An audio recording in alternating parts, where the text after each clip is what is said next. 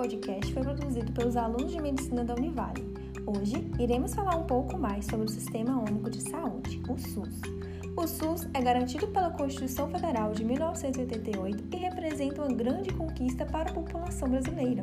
Ele consiste em um enorme sistema de saúde pública, financiado por impostos, criado com a finalidade de alterar a situação de desigualdade na assistência à saúde da população, tornando obrigatório atendimento público a qualquer cidadão.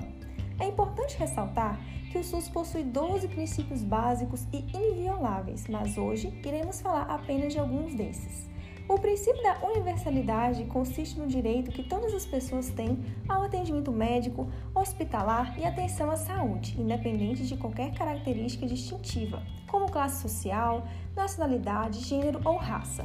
Já o princípio de equidade está relacionado ao tratamento com especificidade e maior atenção às pessoas mais vulneráveis, que precisam mais do SUS Nesse sentido, existem esforços maiores para atender as populações de baixa renda, idosos, portadores de necessidades especiais, doenças crônicas ou sistêmicas, pacientes em tratamento de câncer, portadores de HIV, gestantes e crianças.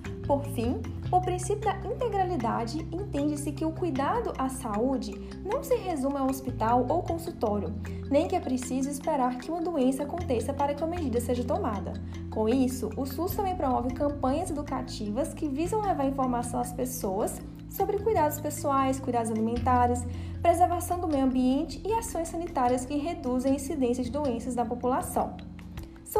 Muitos os avanços conquistados com a implantação do SUS. Entre eles, podemos citar o controle ou até mesmo a eliminação de doenças por meio da vacinação, a prestação de socorro para toda a população, a oferta de medicações, tratamentos, financiamento de transplantes, vigilância sanitária, ampliação da saúde da família, atenção primária, entre outros.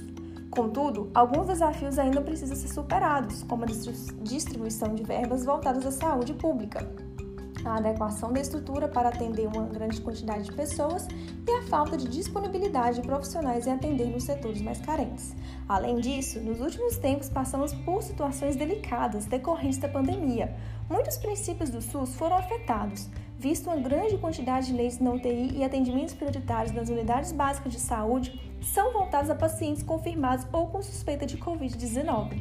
Por isso, o atual cenário exigiu algumas mudanças estratégicas do funcionamento das unidades, para melhor cumprimento dos princípios, Frente às dificuldades, a colaboração e integração dos profissionais tornam-se ainda mais fundamentais para o combate à pandemia e melhoria da saúde pública.